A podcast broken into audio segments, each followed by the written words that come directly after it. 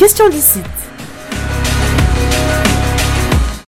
Bonjour à vous, chers auditeurs. Bonjour Delphine et Julien. J'espère que, au Québec, vous profitez de la douceur qui est revenue avec ce plaisir délicieux de savourer le cadeau de clémence météorologique juste avant le vrai début de l'hiver.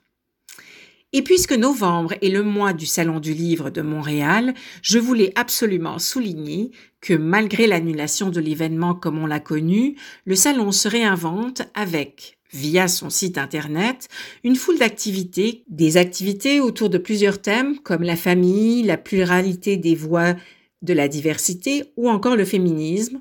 Il y en a un peu pour tous les goûts.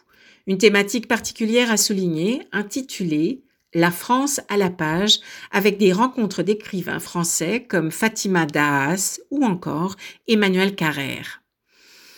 Des animations jeunesse également avec Frida la reine des couleurs, avec euh, l'actrice et écrivaine Sophie Fauché et Cara Carmina. Également un atelier BD.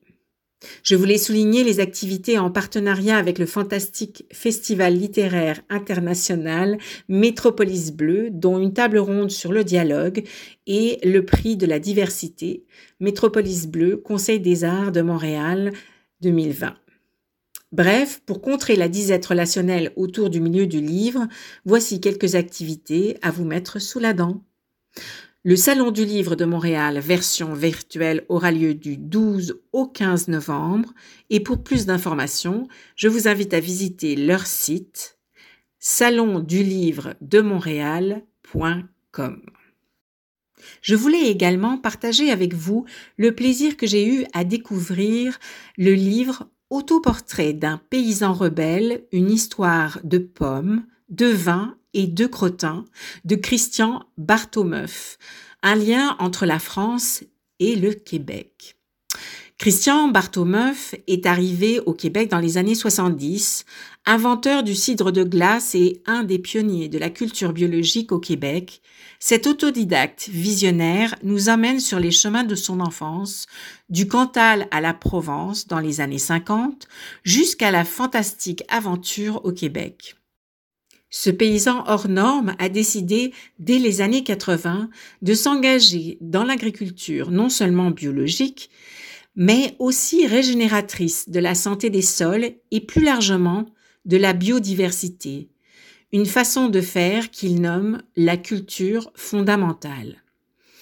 Avec une grande générosité et sans langue de bois, ce rebelle dans l'âme nous livre ses réflexions et coups de gueule sur la production du vin et du cidre, l'agriculture locale et mondiale, les dérives de l'industrie agroalimentaire ou encore l'importance de la biodiversité.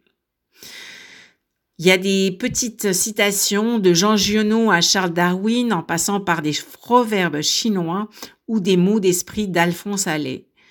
On ressort de ce livre enhardi, avec l'envie de participer, de mieux manger et de mieux boire, de faire des choix éclairés, de prendre soin de la terre et pourquoi pas de devenir jardinier.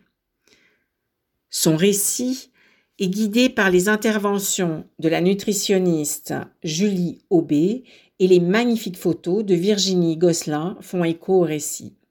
Côté préface, que de belles plumes engagées, comme l'écologiste Laure Varidel, ainsi que l'écrivain et sommelier Jacques Auron, et la sommelière, ancienne vice-championne du concours mondial de sommellerie en 2013, Véronique Rivet. Voilà une très jolie idée de cadeau pour commencer vos achats du temps des fêtes. Autoportrait d'un paysan rebelle, une histoire de pommes, de vin et de crottin aux éditions du Passage. Bonne lecture à vous.